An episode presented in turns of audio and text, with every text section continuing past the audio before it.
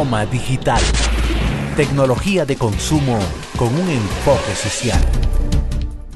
Gracias por regresar a esta revista tecnológica Genoma Digital. Nosotros eh, estamos dedicados a buscar todas las noticias de esa tecnología que usted utiliza a diario. Tecnología que forman parte del quehacer de cada uno de ustedes, cada uno de sus miembros de la familia, desde los más pequeños hasta aquellos que tienen que salir a buscar el pan de cada día.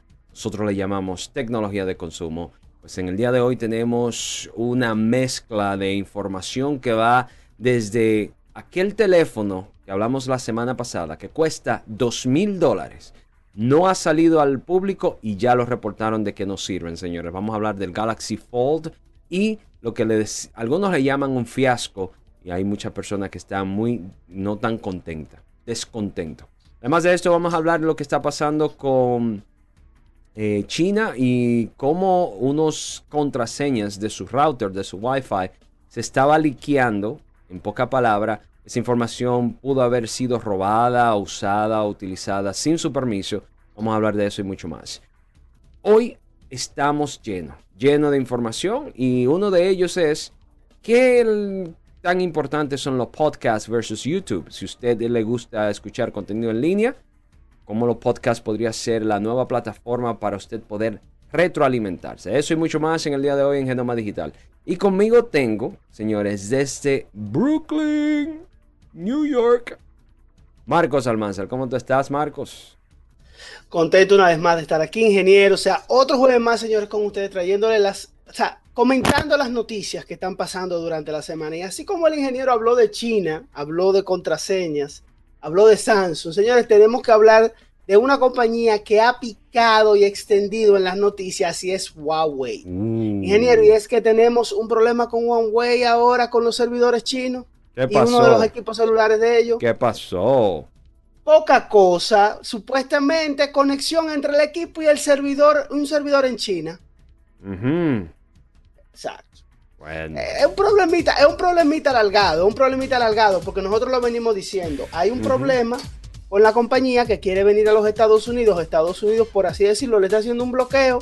Y entonces ahora viene y sale esto, que de verdad están accesando los equipos desde China yo no sé si esto es una campaña en contra de la compañía o si es cierto. Lo que sí es que Genoma Digital siempre les trae a ustedes informaciones de interés. Así que no se despeguen, continúen con nosotros, que el contenido está que pica y se extiende. Continuamos. Para entender el presente, hay que saber del pasado. Genoma Digital presenta Conectando la Historia.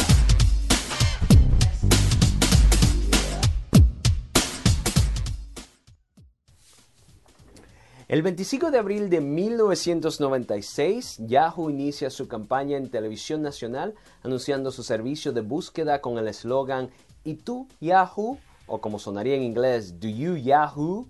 Los primeros anuncios fueron vistos en programas reconocidos como el Late Night Show con David Letterman, Saturday Night Live y Star Trek. Y pensar que a la fecha el Yahoo ya pasó a la historia. Esto fue Conectando con la Historia.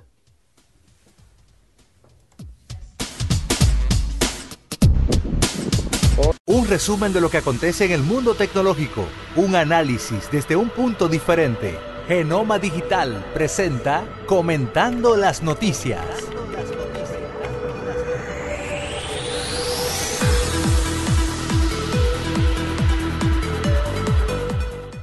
Gracias por continuar con nosotros y queremos agradecer a aquellos que se conectan toda la semana a través de nuestro portal Genoma Digital Facebook. A Gerald, le llamamos de cariño Gerald Chiquito. Almega. También queremos saludar a Denis Rodríguez desde eh, Puerto Rico. También a Gustavo Río, quien es sobrino mío. Eh, un saludo de parte de Genoma y de toda la familia de Genoma Digital, señores. Tenemos que empezar hablando de temas importantísimos. Y es que el lanzamiento del Galaxy Fold, señores, el dispositivo uno de ellos que impactó al principio del año porque era un teléfono de pantalla desplegable o plegable. No, no desplegable, desplegable. plegable, o sea que se cerraba y se abría. Lamentablemente después de haber sido lanzado hacia algunos influencers, creo que fue una forma de prueba, señores, tuvieron que devolverlo porque la pantalla se rompió. Conmigo tengo a Marcos Almanzar, quien formar parte de esta conversación. Marcos, cuéntame, ¿qué fue lo que pasó con este teléfono de dos mil dólares? Dime.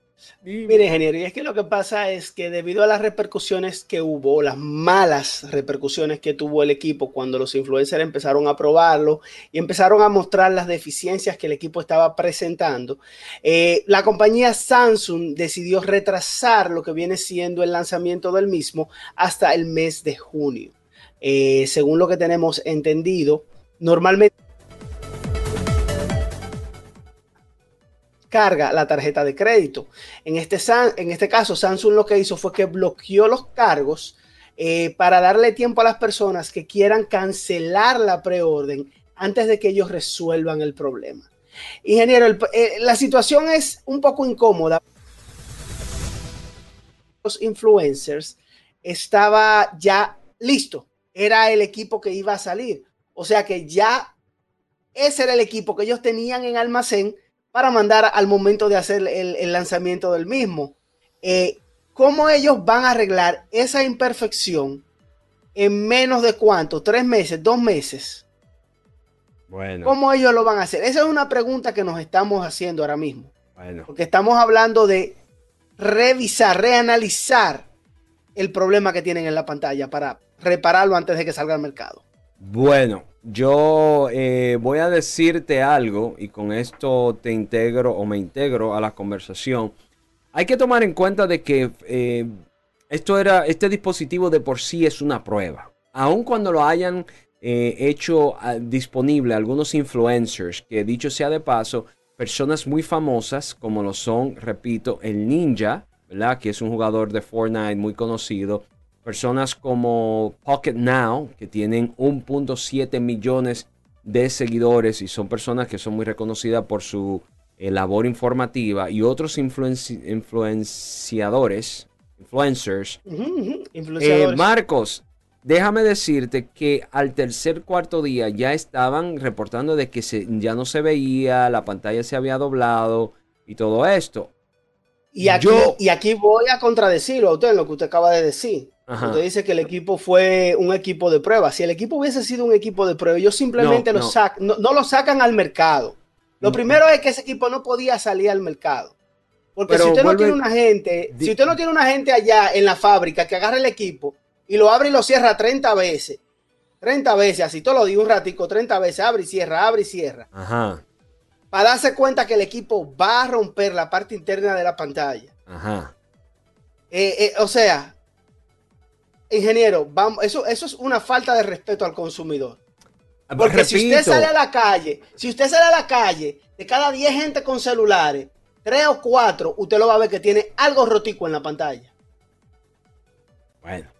Analícelo. Salga a la calle y siéntese y vea a la gente con los celulares. Para que usted vea que de cada 10 gente, 3 o 4 tiene la pantalla rota. Es, duro. Lo que está pasando. Exacto. Eh, lo que está pasando es delicado. Y debo de decir de que estamos hablando de un teléfono de dos mil dólares. Un saludo Juan Carlos Mosquea de parte del equipo. Y discúlpeme, fue que me distraje. Pero lo que quería decir era... son dos mil dólares por un dispositivo. Señores, dos mil dólares. Y al cabo de tres días, tú te imagínate tú que este dispositivo hubiese salido a producción. Perdón, a la venta al público. Y comienza la gente a reportar problemas. Que dicho sea de paso, dicho sea de paso, quiero que ustedes que me están viendo hoy, atención distribuidora de dispositivos y creadora de, teléfono como esta. A mí se me dañó un teléfono, simplemente la pantalla se, se, le salió una línea, no tenía ni craqueado ni nada, y no me lo devolvieron dentro de la garantía que le correspondía, simplemente porque decían que la pantalla estaba rota. Y yo le decía, no, esa pantalla no está rota. Esa pantalla dejó de funcionar. Porque dentro de la póliza, y con esto nos vamos para la próxima noticia, dentro de la póliza de, de, um, warranty, de garantía, dice que ellos responde a mal funcionamiento del teléfono. Pero si se rompe y si la pantalla está craqueada o se, la pantalla se daña, no te lo cambian. Y yo perdí 400 dólares en un teléfono. Entonces, ¿tú te imaginas? ¿Tú te imaginas que tú cerrando ese equipo celular, la pantalla haga así, pum, y se rompa? No. Y después ellos vengan y te digan, no, no, te podemos cubrir los dos mil dólares que tú pagaste porque la pantalla está rota. No. Qué valor moral tiene esa compañía. Se van de ahí. Dale a la otra, dale a la otra noticia. Señores, lamentablemente tenemos que vivir con esta, con esto. eso es parte de la tecnología. Aquellos que se adelantan a los, acontecimientos serán los que pagarán. Y nosotros los que esperamos un poquito, pues eh, sufriremos menos. De todas formas, tenemos que pasar a la próxima noticia y es que una aplicación de buscador de hotspot, de lugares de Wi-Fi, expuso aproximadamente 2 millones de contraseñas de Wi-Fi.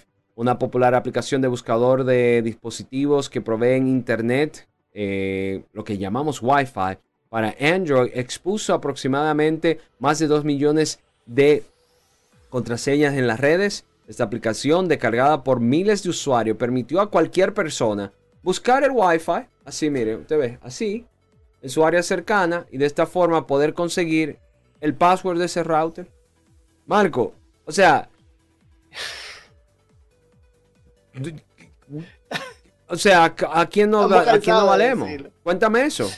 Ok, oiga, ¿qué es lo que pasa, ingeniero? Lo que pasa es que la aplicación lo que hace es supuesto, primero le voy a explicar lo que según la compañía Digital Ocean, que es la cual realmente hace la aplicación, que valga la redundancia y por, por eso es que hacemos el hincapié, es una compañía radicada en China.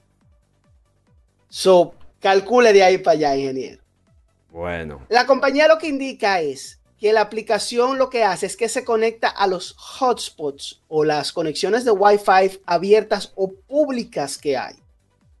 Eh, no entiendo por qué usted necesitaría una aplicación si el Wi-Fi está abierto.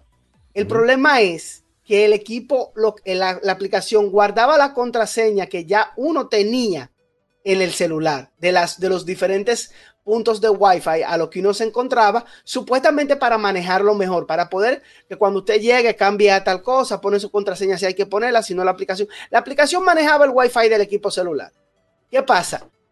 Lo que estaba haciendo era que cualquier persona que tuviese la aplicación tenía acceso a esas contraseñas y cuando pasaba por cierto sitio donde había alguien con la aplicación, la cual tenía acceso a un Wi-Fi, él podía conectarse de lo más normal. Y ahí es que viene el problema, ingeniero. Supuestamente la aplicación debía mantener todas las contraseñas en secreto, pero no. Las estaba marcando, las estaba presentando. So, dígame, ingeniero. Eh, espérate un momento. Entonces tú me quieres haber dicho que el propósito de la aplicación era descubrir las contraseñas para conectarse sin enseñar las contraseñas.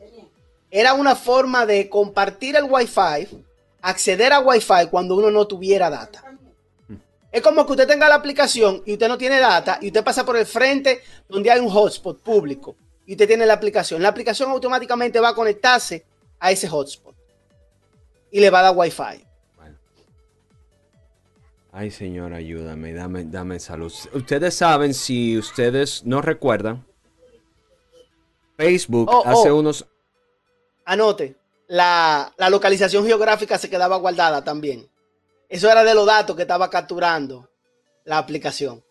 Si ustedes eh, mal no recuerdan, eh, hace unos años atrás Facebook, eh, combinado con, con Windows, podía, usted podía compartir a través del Windows, Windows 10, usted podía compartir la contraseña de su casa. Me explico. Si usted tenía esa configuración puesta, usted podía eh, de una forma sencilla decir, yo quiero compartir la contraseña de mi, de mi Wi-Fi a los amigos míos de Facebook. Entonces todos los amigos suyos cuando llegaban a su casa, el teléfono identificaba que usted estaba ahí y automáticamente eh, Windows le pasaba el password a, Facebook. Entonces, desde el punto de vista, Marco, de, seguridad, quiere dejar dicho que eh, por el simple hecho de un clic yo puedo entregarle toda esta información a cualquier persona. Somos vulnerables. Y que tenemos que tener cuidado. Yo le, voy a poner, yo le voy a poner la vulnerabilidad más sencilla que hay. La están haciendo la compañía de internet a lo legal. Eh, y voy a mencionar nombre. Voy a mencionar nombre. Bueno, la compañía Optimum, que es la que me da internet a mí, me obliga a mí a tener una segunda antena dentro de mi router de Wi-Fi para activar el Optimum Hotspot. Y todo el otro, toda persona que tenga Optimum y pase cerca de mi casa y tenga la conexión Wi-Fi de Optimum en el celular, se puede conectar a mi router. Mm. Supuestamente la antena es separada de la antena normal de Wi-Fi en mi casa y no hay forma de que ellos accesen mi internet mm. mediante el hotspot, el hotspot de Optimum en mi router. Para no agregar, para no, para no alargar el tema, porque es importante lo que estás diciendo. Técnicamente es posible hacer eso. Usted puede separarlo técnicamente. La pregunta es, ¿qué lo impide a ellos simplemente hacer un clic y tener acceso al internet tuyo? Exactamente, ya. Ya usted sabe ahí. Entonces, eh, yo como una recomendación, como verdad, parte de nuestra labor, recomendar a todos ustedes, procuren de verdad de que ustedes tengan control de su Wi-Fi, su password no lo pongan sencillo, pónganlo difícil, no lo pongan en un papelito en el escritorio. Y lo más importante, y no va relevante a esto, si usted tiene un teléfono y necesita repararlo, borre todo lo que está dentro antes de llevarlo donde un técnico en la esquina. Por favor. Por favor. Chiste interno. O, haga como yo, o haga como yo y córtele los cables de la antena secundaria del router suyo. Si usted sabe hacerlo. Bueno, señores, ya vamos a la última noticia y un poquito delicado. Vamos a hablar de lo que es Huawei, el teléfono, perdón, la compañía que hace muchos dispositivos de comunicación a nivel mundial. Lamentablemente no ha podido entrar a los Estados Unidos. Vamos a ver por qué una de las razones, y es que se reportó que el Huawei P30 enviaba consultas y posiblemente datos de los teléfonos que usted tiene a servidores del gobierno de China.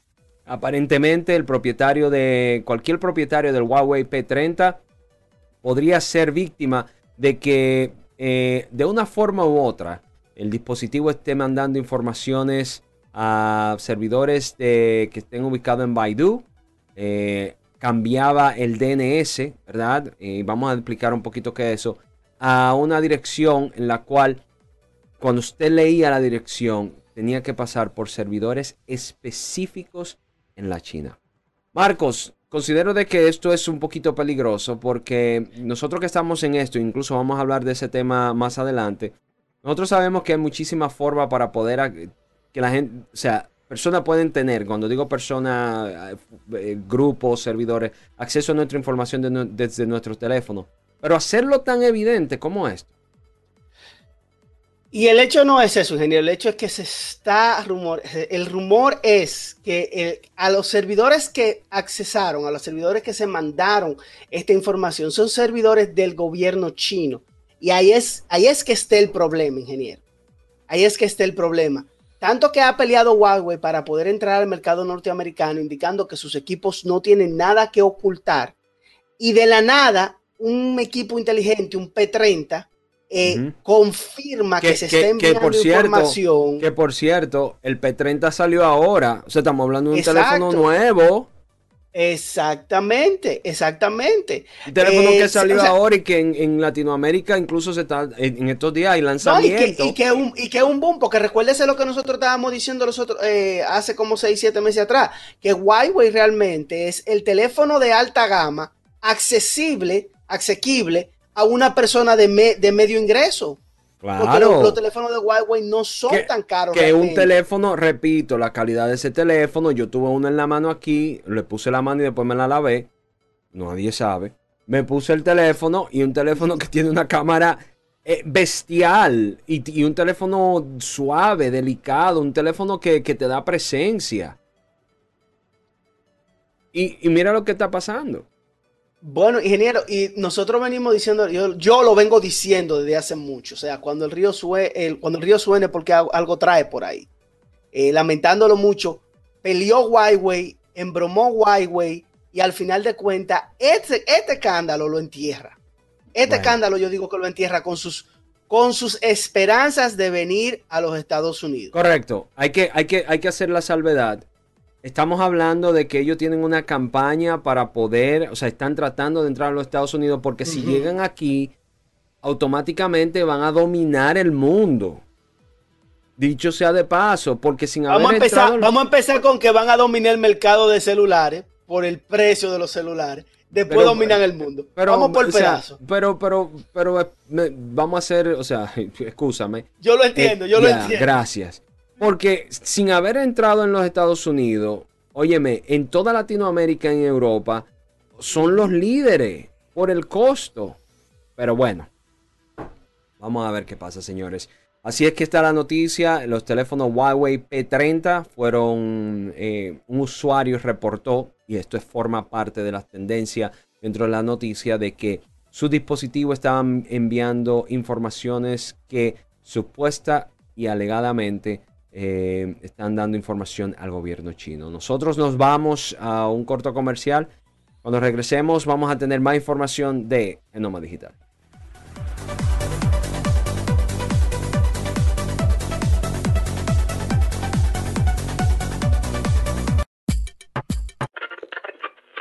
Cuando uno ve televisión, busca entretenimiento, algo con que identificarte y que te dé un buen momento. Hay tantas cosas en el mundo, demasiados inventados, pero ¿dónde veo lo mío? Lo de los dominicanos. Y a ese mismo punto hemos venido cayendo para el mejor contenido. Baja Dominican Network. Te aseguro que si lo bajas inmediato te vicias a llorar conciertos musicales, religiosos y noticias. Pero ¿acaso sabes tú que es realmente adictivo en esta comunidad su contenido exclusivo? Oye, lo mejor de ahí para que lo tengas siempre puesto es el servicio de limosina que ofrecemos yo y Ñeñe. ¿Cómo que eso lo maduro? Estoy seguro que tú has visto. El programa me lo compadre con Correa y con Perdónenme, muchachos, que les dañe el momento. El mejor programa de ahí, Pochi Santo y el reencuentro. Y si yo bajo la aplicación, a tú te de lo guata bien. Si tú eres dominicano, baja Dominica Network. En estos tiempos donde la tecnología es indispensable y los avances tecnológicos son tan rápidos y cambiantes, tú necesitas de Viatech.do. Nosotros analizamos a profundidad los temas emergentes que marcan tendencia. Viatech.do, todo en información tecnológica. Porque el saber de tecnología es más que solo punchar un teléfono. Ahora comienza el segmento Educación Digital.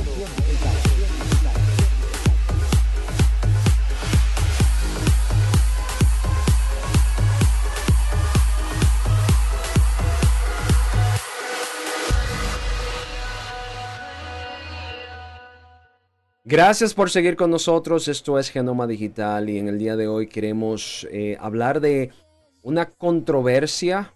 Ah, utilizo la palabra controversia porque aquellos que son generadores de contenidos digitales en este momento pues están debatiéndose dónde poder colocar el contenido que ellos están produciendo. YouTube o podcast. De esto vamos a hablar en el día de hoy. Conmigo está Marcos Almanzar, quien se va a unir después que pues les explico un poco de lo que está pasando. En los años a principio, perdón, a mediados del 2005-2006, YouTube nace con la iniciativa de permitir a los usuarios compartir videos de una forma gratuita. Eventualmente esto se convirtió en uno de los monstruos en lo que era contenidos digitales, dándole la oportunidad a los creadores de contenido recibir alguna remuneración eh, ya por la cantidad de visita y lógico por la colocación de anuncios en estos videos.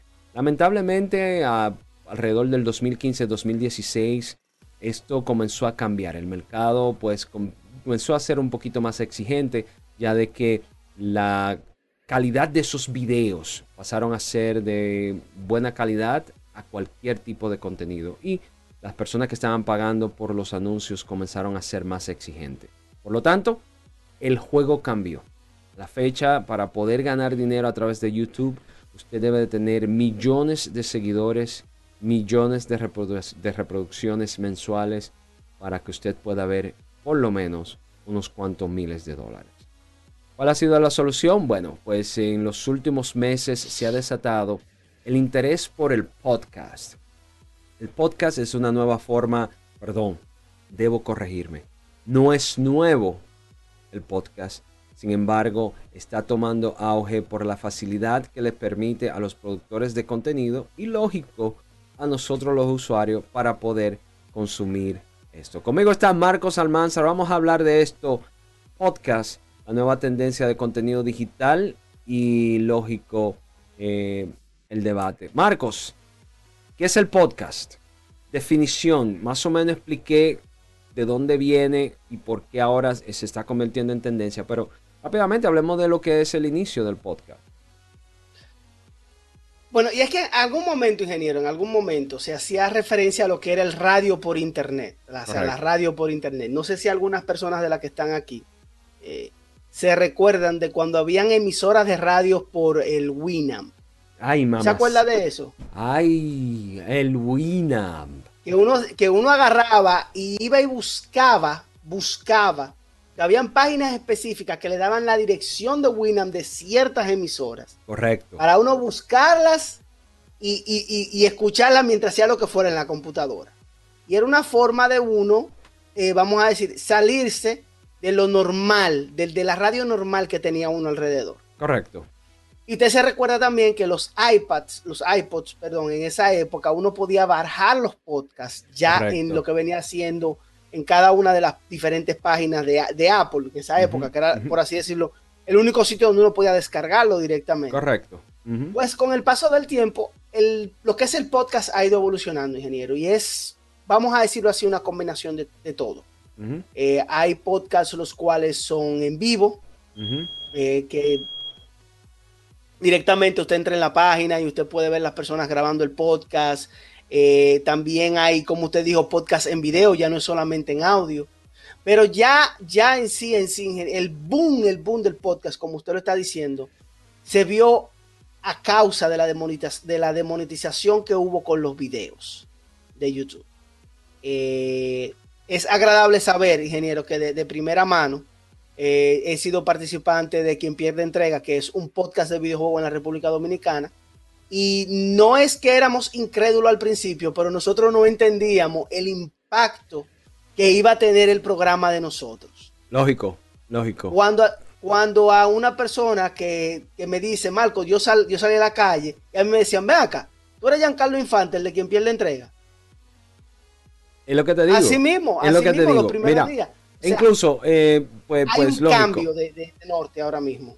Correcto. Y, y hay que entender que originalmente el podcast solamente estaba dirigido a lo que era el audio.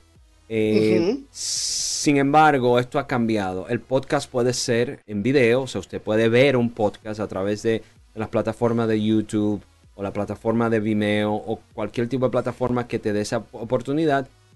Pero debo de decir el pero, el enfoque principal está en el audio. Sí, es correcto. Ok. Es ¿Qué pasa, Marcos? Y con esto te, me gustaría que decir, ¿verdad? Eh, hay diferentes tipos de podcasts, como tú mencionaste. Están es los correcto. tipos de entrevistas, donde hay personas que se dedican a hacer entrevistas, ya sea por videollamada, por Skype, por teléfono en persona. También están personas que hacen los monólogos, ¿verdad? O le dicen los solo podcasts Exacto. en la cual ellos eh, empiezan a emitir opiniones.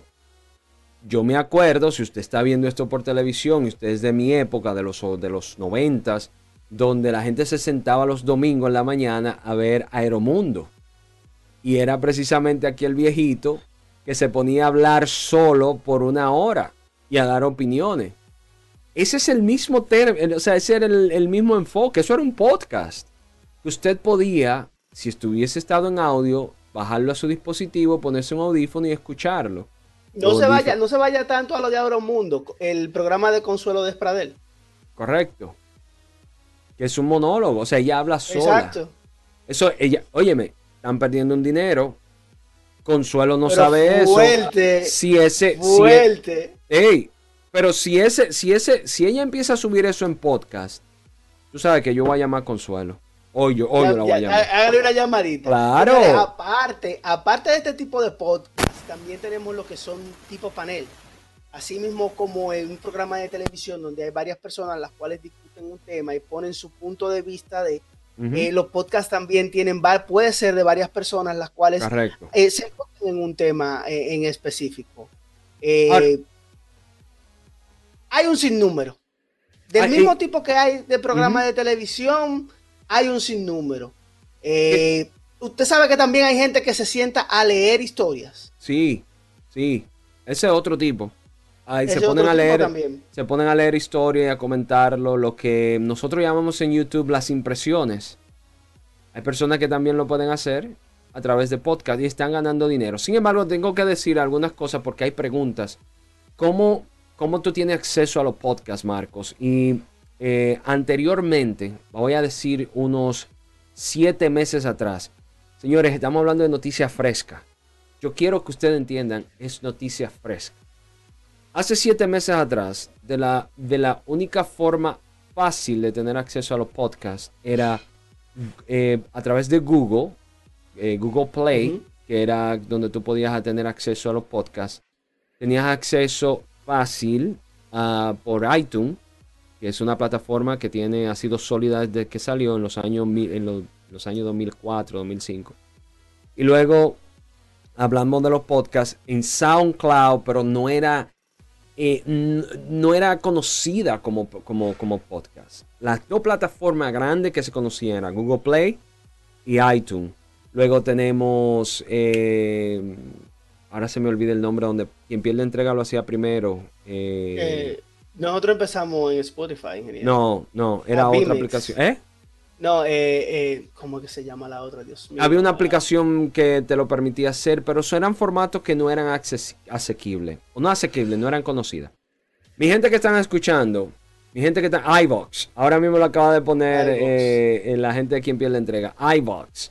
Esa era, era iVox, eh, Google Play y iTunes.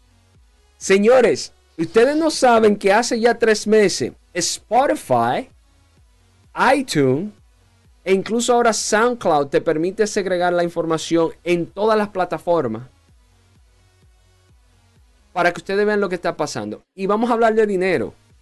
Si ahora mismo se han hecho reportes no oficiales donde usted puede ganar hasta 20, puede ganar, perdón, eh, tengo los números por aquí que lo estoy buscando.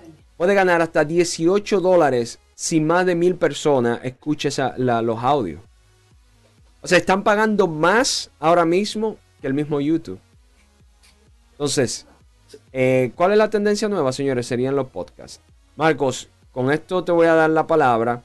Eh, la ventaja que tiene de los podcasts es que aun cuando requiere una preparación, Marcos, o sea, que tú debes prepararte con el contenido, eh, ser objetivo, tener una visión de lo que tú andas buscando, requiere menos preparación en la postproducción y tú no necesitas Sí. pues verte mejor, no tienes que arreglarte el pelo, ponerte maquillaje como yo, no tienes que utilizar un reguero de luces, te da esa facilidad y lógico, eh, te, se te hace más fácil subir o colgar los audios porque son de menos espacio. Un No, audio y el lograr- precio, ingeniero, y el precio. La mayoría de las aplicaciones de podcast eh, son gratuitas para usted subir el audio. Ya llega un punto, llega un punto que si usted quiere, por ejemplo, si usted adquiere manejadoras para eso, para usted no tener que estar, eh, eh, vamos a decir así, para usted ahorrarse tiempo, Claro. ya usted tendría que pagar por la aplicación que maneja eso, pero es diferente. O sea, por ejemplo, Spotify, eso es gratis. Eh, el iBox, eso es gratis. Ujú. Eh, el Google la- Podcast es gratis. También iTunes. es gratuito. O sea,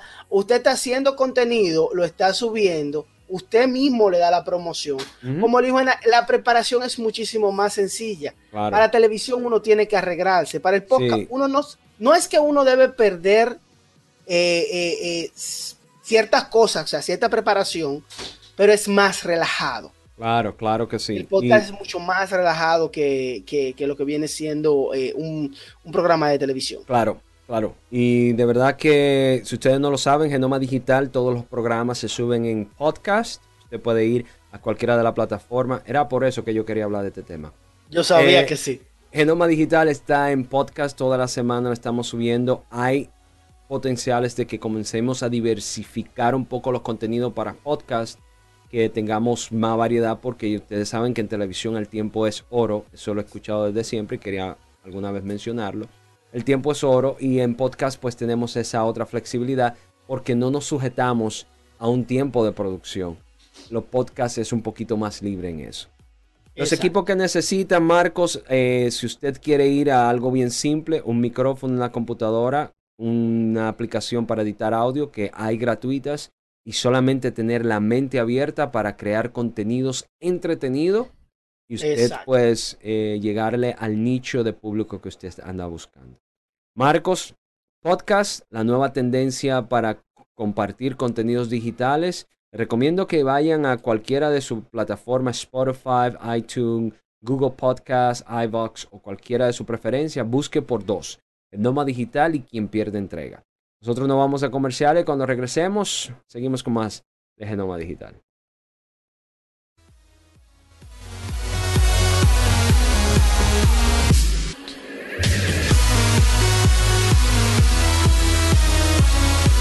Atención dominicanos, si quieren disfrutar de lo mejor de la República Dominicana, descarga ya Dominica Networks. Todos los canales en vivo, noticias, farándula, música, conciertos, deportes, programas exclusivos. Descárgala gratis ya mismo en tu Android, iPhone, tableta, Amazon Fire, Apple TV y Roku. Dominican Networks. La, la tecnología no se limita ni se contrae, evoluciona. En Genoma Digital traemos el segmento ¿Qué hay de nuevo? ¿Qué hay de nuevo? ¿Qué hay de nuevo?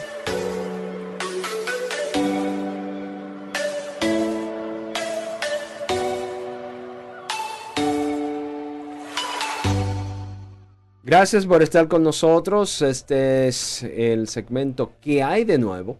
En el día de hoy pues vamos a hablar de un tema muy serio.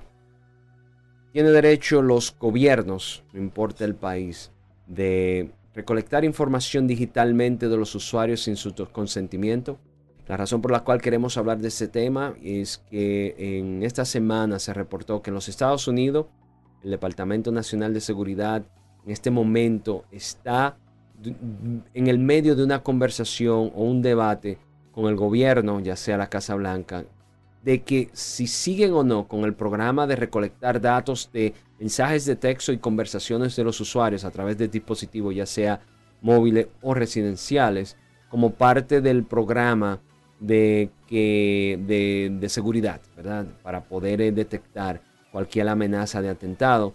Y esto ha sido lógico eh, parte de las consecuencias de los ataques terroristas que ha venido azotando los Estados Unidos en los últimos años. Marcos Almanzar se une a esta conversación. Como dije anteriormente, es un, algo eh, delicado, sobre todo nosotros que tenemos tanto acceso al Internet para dejar nuestras informaciones y ellos solamente hablan de llamadas telefónicas. El temor mío es eh,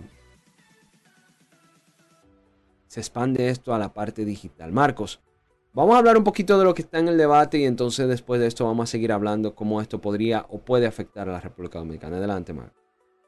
Ok, mire qué es lo que pasa, ingeniero. Lo que pasa es que cuando usted lo pone así, usted lo está poniendo como que al 100% es algo malo. Eh, y tenemos que recordar algo que usted dijo cuando estaba dando la explicación principal. Esta situación surge por los ataques terroristas, eh, por los ataques que recibió el, el país. Eh, sí es cierto, sí es cierto que se están tomando datos de personas desde los equipos celulares.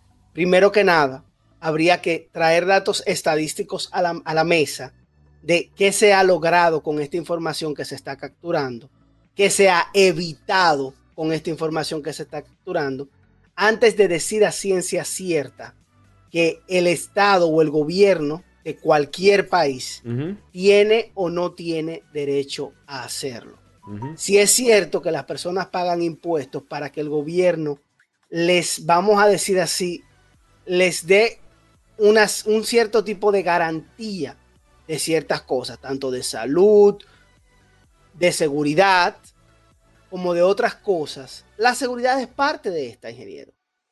Y lamentándolo mucho, si el gobierno entiende y demuestra, óigame, entiende y demuestra que es necesario la captura de estos datos, debe hacerse. Ahí es que está el detalle. Y lógico, nosotros sabemos, o sea, eh, nos enteramos de todo este programa y de lo que estaba pasando y al nivel en la cual eh, el gobierno de los, Estados Unidos estaba capturando nuestra información, gracias a el valor y la valentía, dicho sea de paso, estos, estos dos adjetivos, lo he puesto junto, cuando Snowden eh, reveló lo que estaba pasando y tuvo que salir corriendo porque, entre comillas, reveló unos secretos, información que no debía de mencionarla. Pero lógico, esto debató, esto empezó un debate y una conversación en donde el gobierno podía o no podía hacer esto. Eh, actualmente, eh, este programa debía de durar aproximadamente unos cuantos años. Ya eh, a la fecha, ese programa debe de cancelarse. O sea, ya llegó a su tiempo, no cancelarse, perdón, llegó a su tiempo de, expiración. Y de la única forma que puede continuar es si la Casa Blanca, White House, en poca palabra, Trump, extiende. extiende este programa por unos años. La preocupación para muchos y la felicidad para otros es que Trump no ha hablado, la Casa Blanca no se ha, eh, no ha hecho ningún tipo de conversación, o sea, no ha dicho ningún tipo de opinión contra, hacia esto. Y entonces no se sabe qué va a pasar. Y la única persona que puede darle seguimiento a esto es eh, el presidente. El presidente de, de, los Estados Unidos. O sea eh, vuelvo y digo, ingeniero, el tema es delicado en cuanto a eso. Más por el hecho, más por el hecho de que hay que ver, o sea, si tú me presentas datos estadísticos, mira, si tú me dices, mira, el año pasado nosotros evitamos tres atentados, dos atentados, un atentado. Un atentado, un, oiga, mi ingeniero, un atentado que se evite por año, en lo personal, yo considero que da cabida. Porque un atentado, ¿cuántas vidas estarían salvando? Sí, Tan sencillo como eso. Tiene, pero, sí, pero debe traer, debe traer datos estadísticos. Debe decirme, mira, se, se confirmó tal cosa, se evitó tal cosa. Debe haber algo. Debe haber soporte con eso. Eh, ahí es que, y ahí es que viene el detalle. Está pasando, o sea, ¿cuál es el, ah, cuál es el motivo? Se, ah, ahora viene la pregunta. Tendemos nosotros que saber si, si se ha evitado o no. Porque ese puede ser la... ¿Quiénes somos nosotros para saber eso? Pero esa es una pregunta. Ahora, ingeniero, ¿cómo repercute eso en República Dominicana? Ahí viene. ¿Eso es legal o no es legal?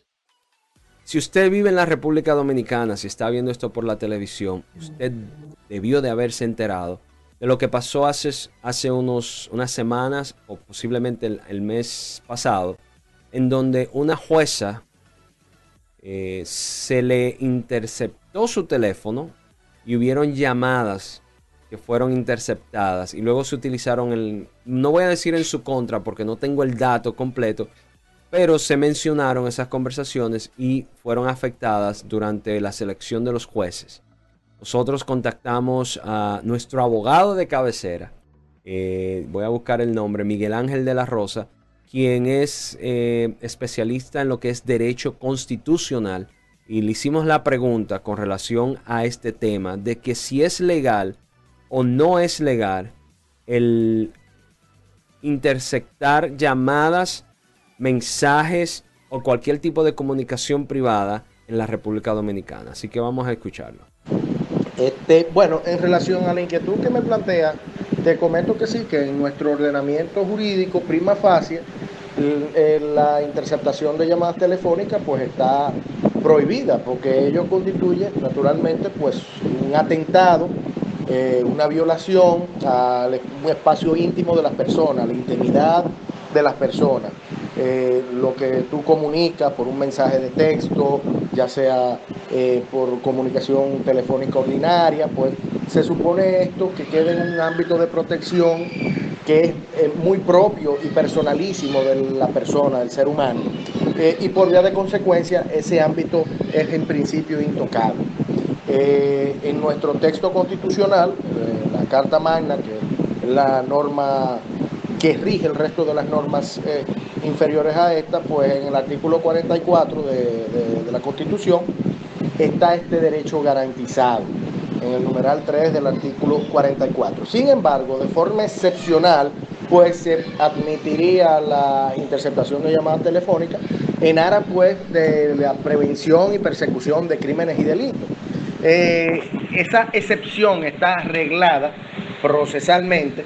Eh, cuando me refiero procesalmente, eh, en el orden me refiero técnico y por recurso de tribunales, pues en el artículo 192 del Código Procesal Penal.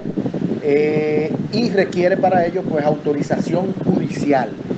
es decir, que un juez a la vista pues de los elementos que se le encuentra en un proceso de investigación por el Ministerio Público, si ve que existen méritos en la investigación, pues puede ordenar efectivamente pues eh, la interceptación de llamadas telefónicas, eh, etcétera. Esto tiene que estar siendo renovado pues cada 30 días. Eso es de manera excepcional y tienen que existir méritos eh, y esos méritos que tiendan a convencer al juez. Pues gracias Miguel Ángel de la Rosa, como dije anteriormente, un experto y me dijo en otra, perdón, yo lo sé, pero debo decir y debo confirmarlo, eh, su experiencia tiene que ver con derecho constitucional. Marcos, ahí lo dice, en la República Dominicana no está permitido, pero, al menos... Pero, exacto, el menos. Hay excepciones en las cuales se permite este tipo de intercepción de datos. si usted lo calcula, ingeniero, eh, estamos hablando de datos de, situaciones delictivas, donde tú vas a monitorear a una gente. Pero si lo vamos a poner a gran escala, como es la situación, por ejemplo, de lo que pasó en los Estados Unidos, es más grande. O sea, es simplemente eh, eh, es, una cuestión de, dependiendo de la situación, del miedo o de lo que pueda pasar, es la escala de la investigación que se debe hacer, la escala de acceso a data de la gente. Y usted dijo, usted hizo una pregunta muy importante al principio. ¿Qué tanto puede switchar eso a la data que utilice el usuario? A esa, conexión. Y el problema es que es lo mismo. Ahora mismo, el mismo, los mismos celulares, la misma línea telefónica, los mensajes normales, ya no lo están enviando sobre la red celular. Es sobre la red de internet del equipo.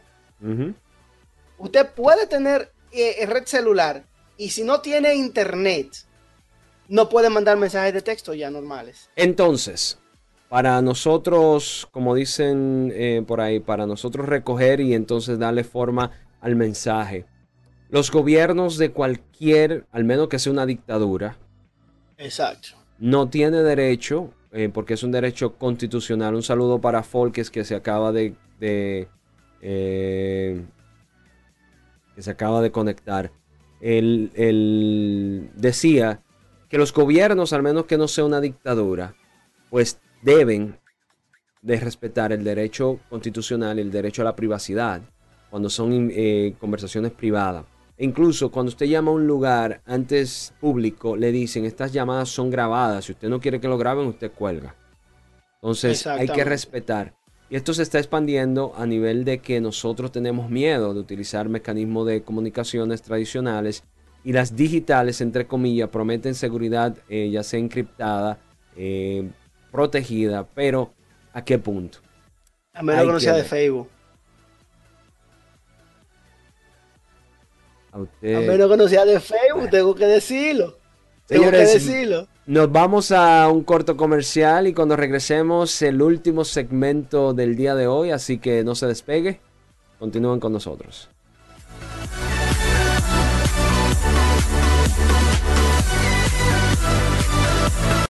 Si crees haber visto todo en el mundo de la tecnología, Genoma Digital te trae el segmento En serio ¿En serio?